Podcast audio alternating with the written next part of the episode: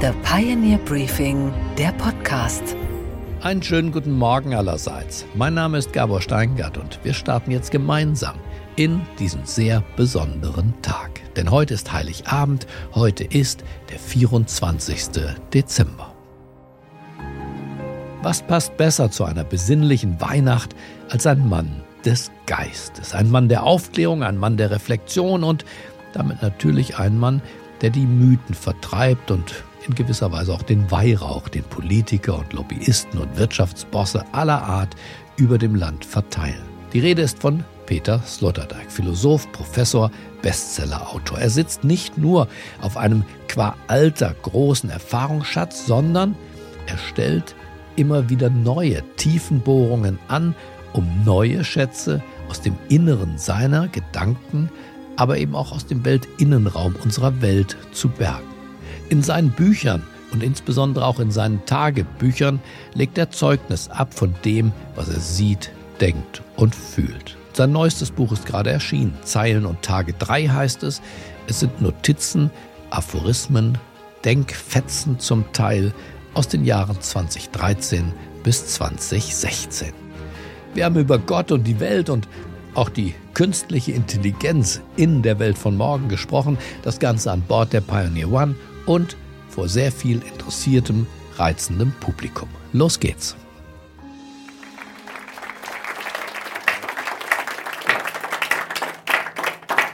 Herzlich willkommen, Peter Sloterdijk, zu diesem weihnachtlichen Gespräch. In ein paar Tagen. Worauf wollen Sie mit weihnachtlich hinaus? Ja, ich wollte horchen, ob da überhaupt was klingelt bei Ihnen bei Weihnachten. Ob da irgendwas sich tut oder ob sie so weltlich aufgeklärt sind, ob man als Philosoph überhaupt weihnachtlich sein darf. Also ich glaube, dass bei mir so jetzt so eine adventliche Stimmung geweckt werden kann, die so zielstrebig auf Heiligabend hinfährt. Also die Erwartung könnte ich schon bedienen, nicht? Denn äh, in meinen Notizen finden Sie ja ausführliche Passagen über die Frage nach der zweiten Ewigkeit. Nicht? Ja. Denn wir gehen ja nicht in die Ewigkeit, sondern wir kommen aus ihr. Nicht? Wir müssen ja davon ausgehen, dass wir nur sozusagen durch den Schein sozusagen der, der frustmortalen Unendlichkeit geblendet werden. Aber die Wahrheit ist, dass es vor uns auch schon sehr viel gegeben hat und dass wir uns vorstellen müssen, was wir uns nicht vorstellen können, nämlich dass das alles ohne uns geschehen ist. Nicht? Und damit sind Sie eigentlich ja bei dem heimlichen Thema dieses Buches, das ist nicht die Weihnacht. Ich meine, Sie haben das elegant verpackt gerade, aber das eigentliche Thema des Buches ist der Tod. Immer wieder, ich weiß auch gar nicht, ob Ihnen das bewusst ist, beschäftigen Sie sich mit dem Diesseits und dem Jenseits mhm. und dem Tod. Bei keiner anderen Suchangabe findet man mehr Treffer. Über 70 Mal der Tod mhm. in diesem Buch. Ich lese einfach mal vor. Unter dem Gesichtspunkt des Todes stelle ich mir vor, ich werde von der Welt subtrahiert. Totum minus ego. Wie finster waren Sie da denn drauf? Nun ja, ich meine, äh, ich gebe ja auch dem Leser Gelegenheit, dazu sich zu freuen, nicht in meine Haut zu stecken. Das ist auch eine Aufgabe von philosophischer Literatur, sofern sie noch eine subjektive Tönung hat, ja, dass sie äh, vor der Person warnt, die diese Äußerungen tut. Vor dem Autor. Ja, vor dem Autor. Ja. Vor dem Autor. Ich habe ja auch an einem Morgen einmal geschrieben, wenn ich in den Spiegel schaue, sehe ich etwas oder eine Person, die eher zum Grabtuch von Turin passt, als zu der Person, die vor dem Spiegel steht. Oh. Nicht? Also, Haben Sie sich angeguckt, das Grabtuch in Turin? Ja, ich bin damit ein bisschen befasst gewesen. Unser Kollege Hans Belting äh, der in Karlsruhe äh, an unserem Haus Kunstgeschichte gelehrt hat, sich mit dem Phänomen näher beschäftigt hat. Ja. Aber ich will ja wissen, glauben Sie es?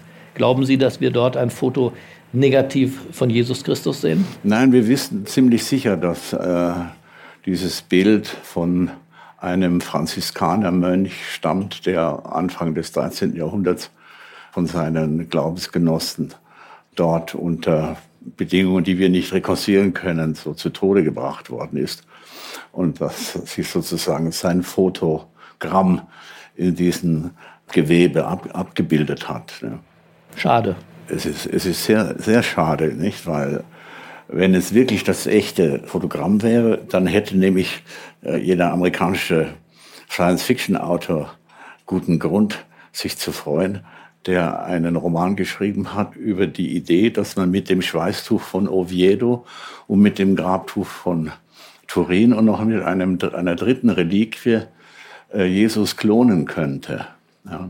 Eigentlich eine Idee, die mhm. Äh, sehr naheliegend ist heute. Ja. Und man müsste eigentlich so etwas wie eine neue äh, Gentheologie fordern, um die Klonbarkeit der, der mhm. Gottessöhne zu garantieren. Kein Menschenpark heute, oder? Ja, wir wollen heute die, nee. Menschen, die Menschenparkfrage mal außer die wollen wir heute lassen, ja. lassen, damit der Abend weihnachtlich, auch außerhalb äh, der sozialen Medien. Sie schreiben auch noch, der Gedanke sei Ihnen gekommen, dass zwischen den Vorstellungen Schoß und Grab ein Gleichheitszeichen zu setzen sei. zwischen Schoß und Grab.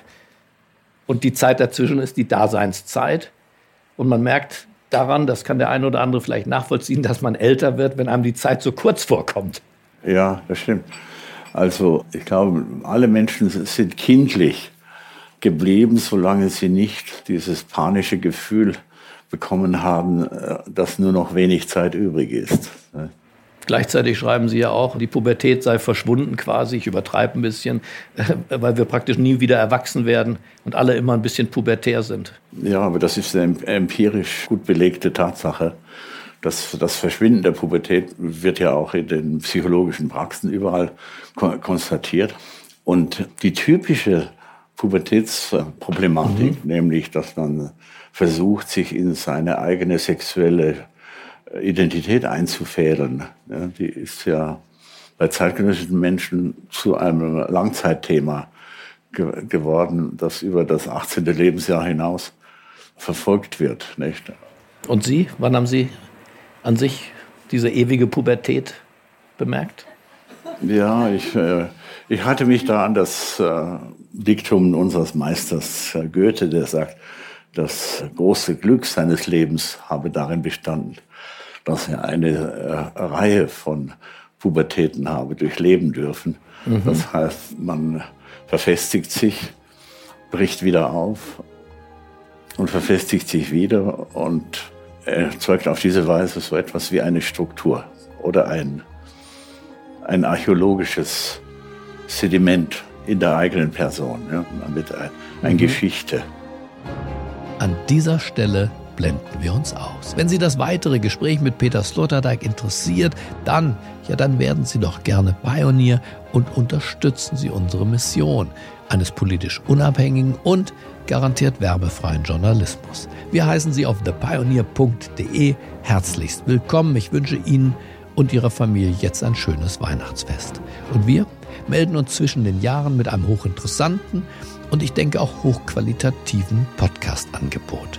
Bleiben Sie mir bis dahin gewogen. Es grüßt Sie auf das Herzlichste, Ihr Gabor Steingart.